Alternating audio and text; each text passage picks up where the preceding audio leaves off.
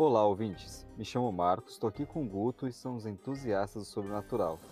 E hoje é dia de escurinho no cinema, hein? Juntos vamos adentrar nos filmes e séries de terror mais esperados que lançarão em abril e te deixar preparado para assistir o queridinho do mês, a sequência de A Morte do Demônio. E aí, tem coragem de nos acompanhar? Então apaguem as luzes, coloquem os fones de ouvido e cubram bem seus pés, porque está começando mais um episódio de Arraste-me para o Podcast.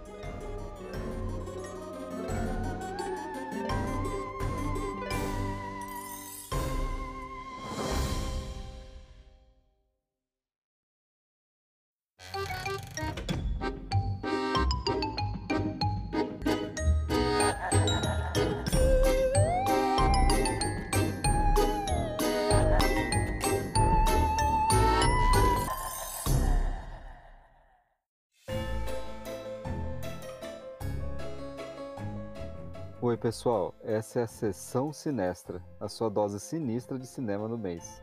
E já estamos aqui na nossa cabana da floresta prontos para ler ao vivo o Necronomicon e amaldiçoar todos que estão ouvindo. Brincadeira, tá?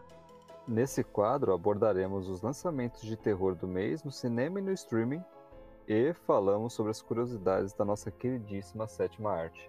Lembrando rapidinho, dá aquela forcinha pro podcast, segue a gente nas nossas redes sociais, no Twitter, no Instagram, todos eles são Me Pod. E também segue a gente no Spotify. Classifica a gente com 5 estrelas lá, isso vai ajudar muito a gente. Agora sim, bora pro episódio da noite que tá alucinante. Literalmente.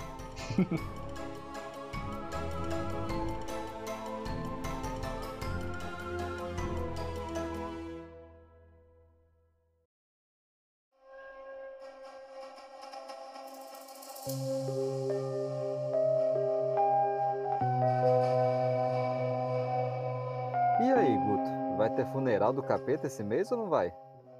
Ó, Marcos, pode preparar o caixão Bela Preta que dia 20 de abril estreia A Morte do Demônio, A Ascensão.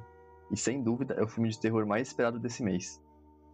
A trama fala sobre duas irmãs distantes que têm o seu reencontro atrapalhado por demônios, levando-as a uma batalha pela sobrevivência em plena Los Angeles.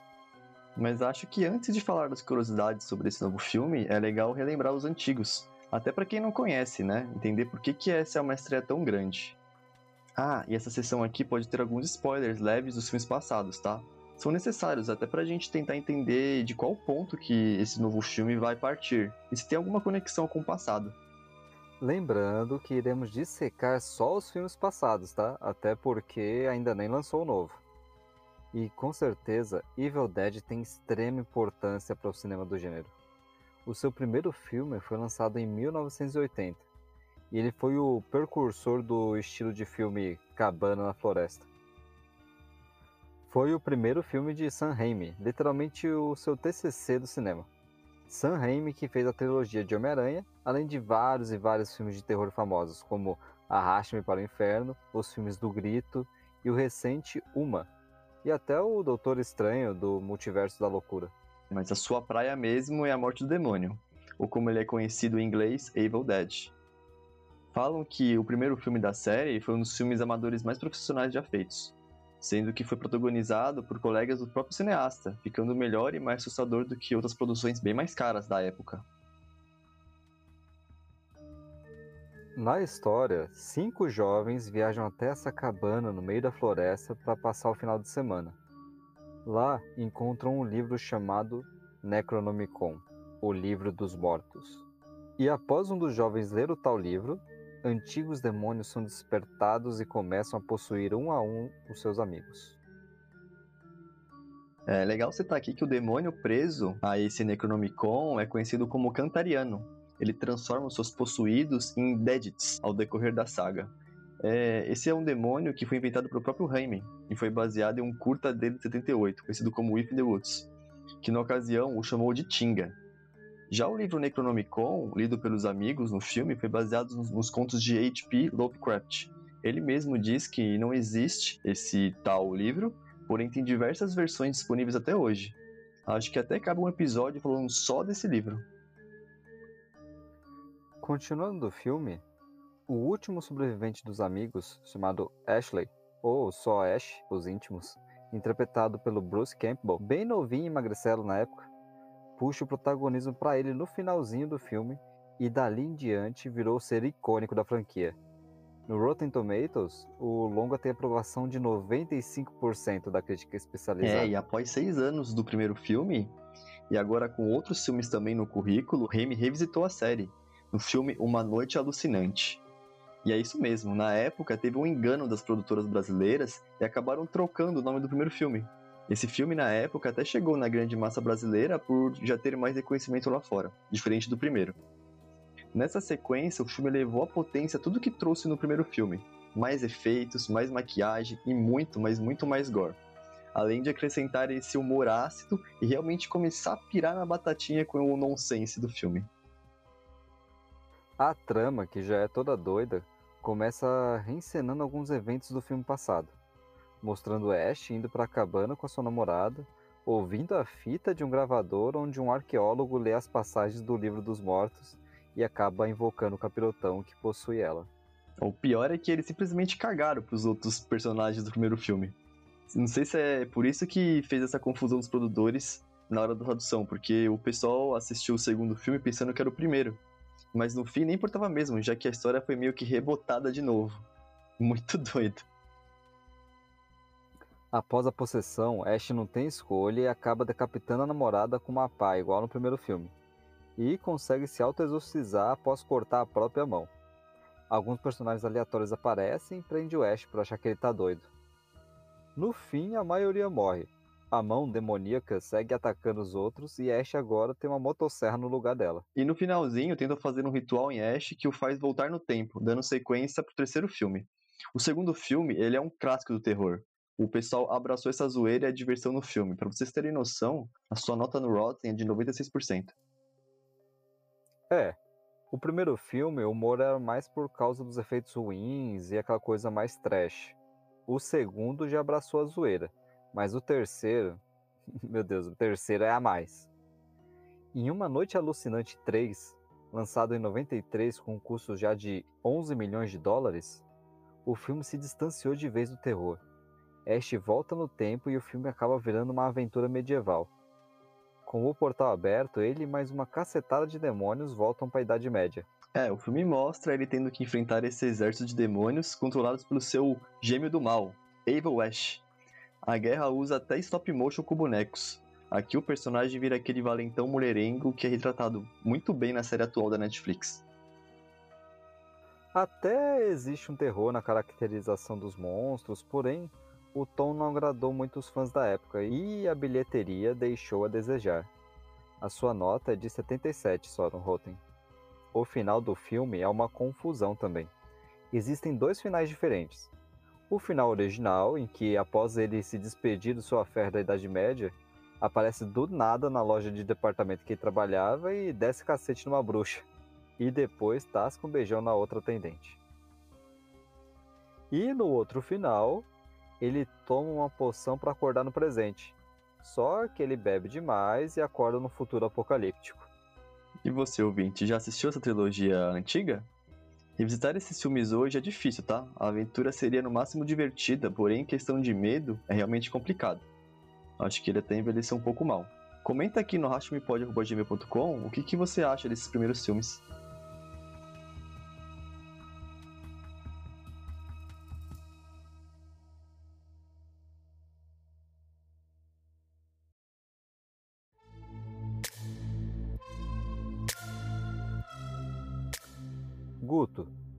Você acha que era necessária essa repaginação mesmo de Evil Dead?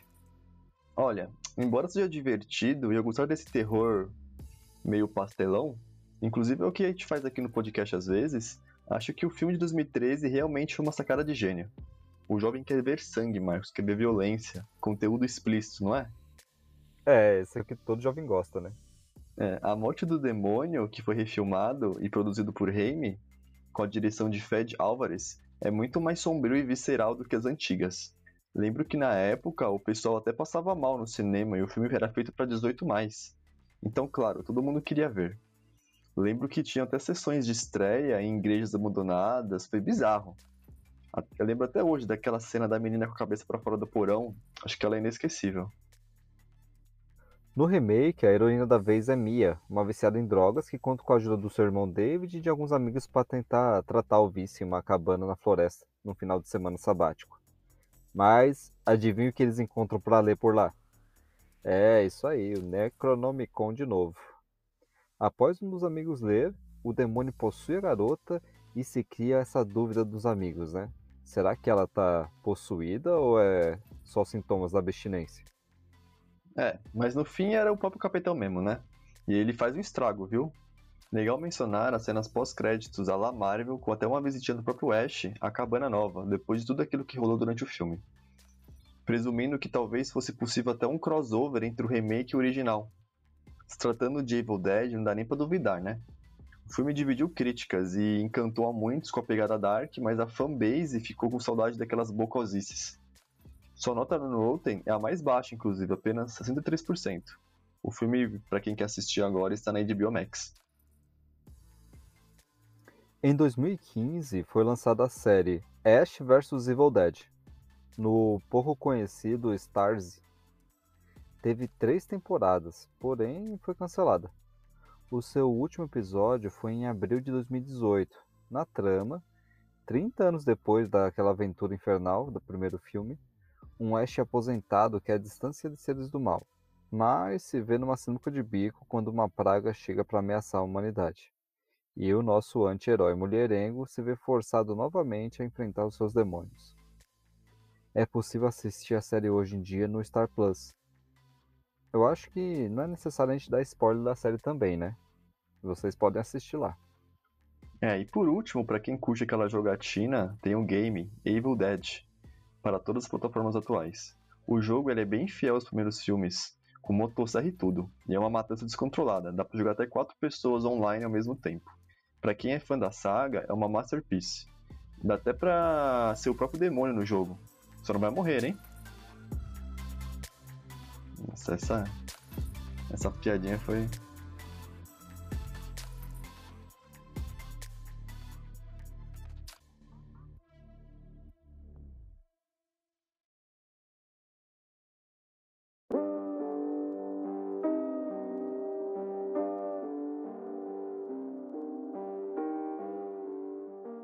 Mas esse filme novo, Guto, vai ter ligação com o passado ou não?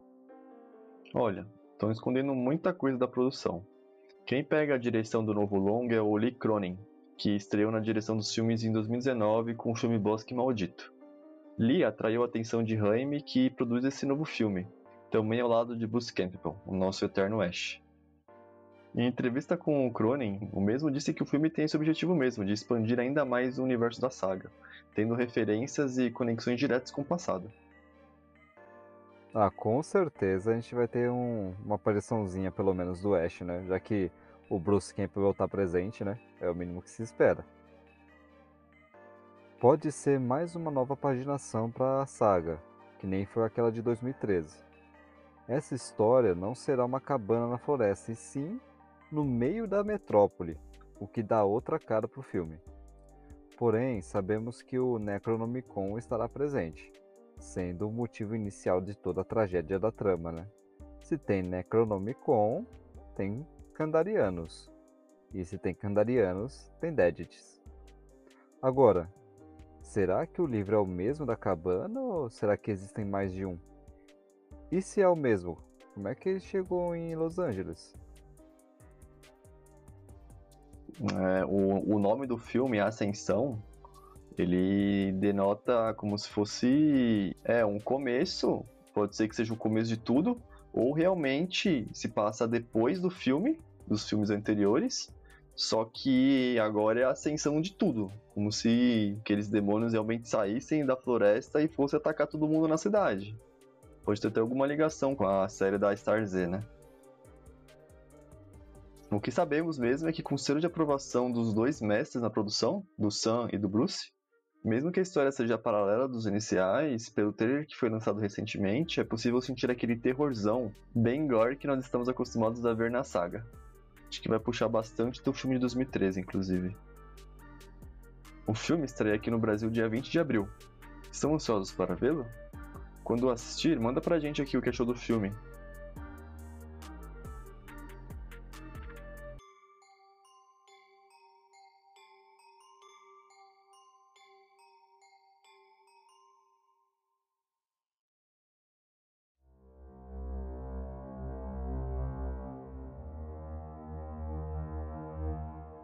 Depois dessa overdose de capeta, bora para os outros lançamentos do cinema do mês de abril? Olha, precisamos falar de O Exorcista do Papa. Ele lança logo no comecinho de abril, dia 6. É, pessoal, o demônio vai ganhar hora extra esse mês, só da ele. Nosso querido Russell Crowe, o eterno gladiador e aquele pitoresco Zeus em Thor, Amor e Trovão, irá encarnar o Padre Gabriel à morte nas telonas. Esse filme é baseado em fatos reais e conta a história do chefe exorcista do Vaticano, que realizou mais de 100 mil exorcismos em sua vida. O cara é brabo, tá? Acho que até dá pra fazer um podcast só contando a história da vida do Gabriele. O trailer tá animal e esse filme tem tudo para ser um grande sucesso nesse começo de mês. Também tem menção honrosa ao filme de Dungeons and Dragons, Honra entre Rebeldes, que lança dia 13. Mesmo não sendo de terror, o DD moldou muito das criaturas sobrenaturais que conhecemos, vindo originalmente do jogo de RPG. Na trama, Raven Hightower, e não é de Casa do Dragão, é um humano que se arrisca entre os lugares mais perigosos e misteriosos, sempre com a ajuda de outros aventureiros que, assim como ele, são dispostos a combater o mal e a derrotar as mais terríveis criaturas que surgem em seu caminho. Já dia 20 vem o capetão de novo com a morte do demônio, a ascensão, como a gente já mencionou antes. Mas, para quem não curte tanto o terrorzão, tem a opção de Beal está com medo, que vai lançar junto com ele. E promete ser um baita filmão também. É, com a direção de Ari Aster de Hereditário e Midsommar, e com o protagonismo de Joaquin Phoenix, o nosso Coringa, meu Deus, chega a arrepiar. Vem logo dia 20. O longa é descrito como uma comédia cheia de pesadelos, e é baseado no curta-metragem Beal, dirigido pelo próprio Ari. A trama é bem sucinta. Um retrato de décadas de um dos empreendedores mais bem-sucedidos de todos os tempos. É, esse filme aí é aquele filme que provavelmente ano que vem no Oscar vai estar concorrendo a melhor maquiagem, porque só pelo, pela imagem do filme já pode ver um Joaquim Fênix novinho, adolescente, adulto e velho. No finzinho do mês, dia 27, lança a bomba. Deixados para trás, o início do fim. Sequência direta daquele filme duramente criticado, Apocalipse, aquele filme do Nicolas Cage. A trama acontece seis meses depois dos eventos do primeiro filme, onde milhões de pessoas desaparecem sem deixar vestígios e o caos tomou conta do mundo. Desesperado por respostas e em um mundo cheio de medo e mentiras, o jornalista Buck Williams decide ir até o fim em busca da verdade e de salvação. E por fim, no dia 27 também temos a estreia de O Chamado 4, Samara Ressurge. Repensado para atrair um novo público, o longa atualiza a história da Samara, que agora, em vez de ser invocada por uma fita, uma fita VHS, ela é invocada através de vídeos amaldiçoados disseminados pela internet. Olha aí, viu? Daqui a pouco a Samara tá aqui no podcast aqui, ó. Entrevistando a Samara aqui, amaldiçoando todo mundo. Agora eu tô esperando a Samara fazer dancinha no TikTok. O filme apresenta a história de uma estudante de pós-graduação que, depois de descobrir que a sua irmã acabou assistindo o conteúdo amaldiçoado, tenta desvendar os mistérios por trás dos vídeos. É, o jovem adulto não tem paz, né? Fazendo pós-graduação aí, deve estar tá se ferrando para se formar e a irmã dar uma dessas com ela, hein? Eu deixava. Ah, com certeza. Ah, não ajudava não. Estudando com a cabeça toda pilhada, daí quando você olha pra sua irmã, tá deitada no sofá lá. A te joga de ladinho a Samara jogando cabelo lá, maldiçoando as pessoas. Olha. Ai, essa geração do TikTok, né? Caramba, Samara, eu vivi pra ver Samara TikToker. Samara TikToker. Se você não seguiu o nosso canal no podcast, sete dias para você, tá bom?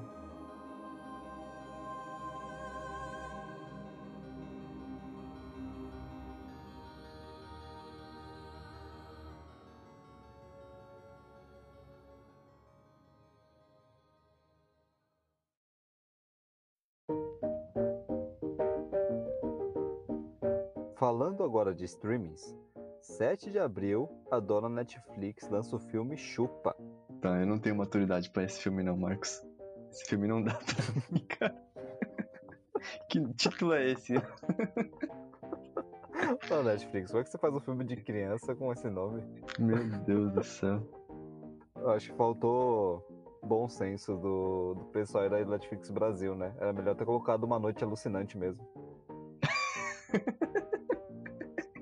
o filme segue um menino chamado Alex, que depois de viajar de Kansas City para o México para aprender sobre a sua herança e sua cultura, descobre uma criatura mística vivendo sob o galpão de seu avô. Um filhote de chupa-cabra, que ele chama de Chupa. É isso mesmo, galera. Teremos chupa-cabra na Netflix, mesmo que um pouco mais infantilizado.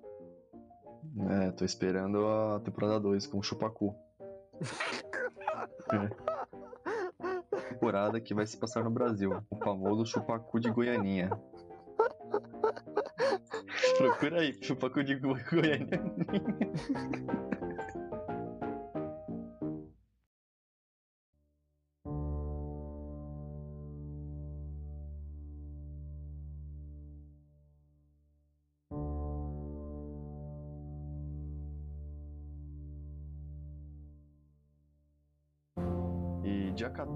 14 lança na Apple TV a série The Last Thing We Told Me, que narra a história de Hannah, que é a Jennifer Garner.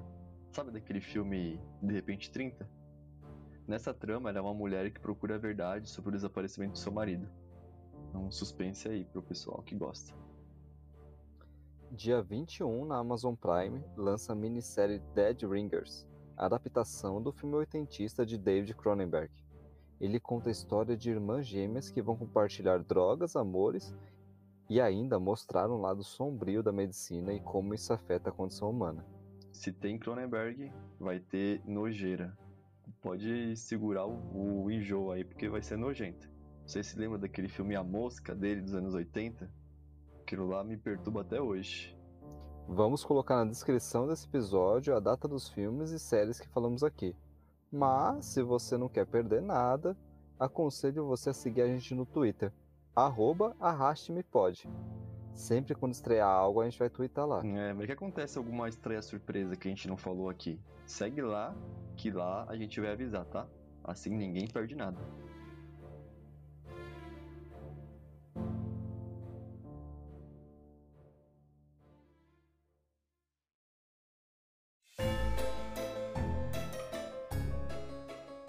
Acho que por hoje é só, né, Marcos? E aí, ouvintes, que filmes que vocês vão assistir em abril?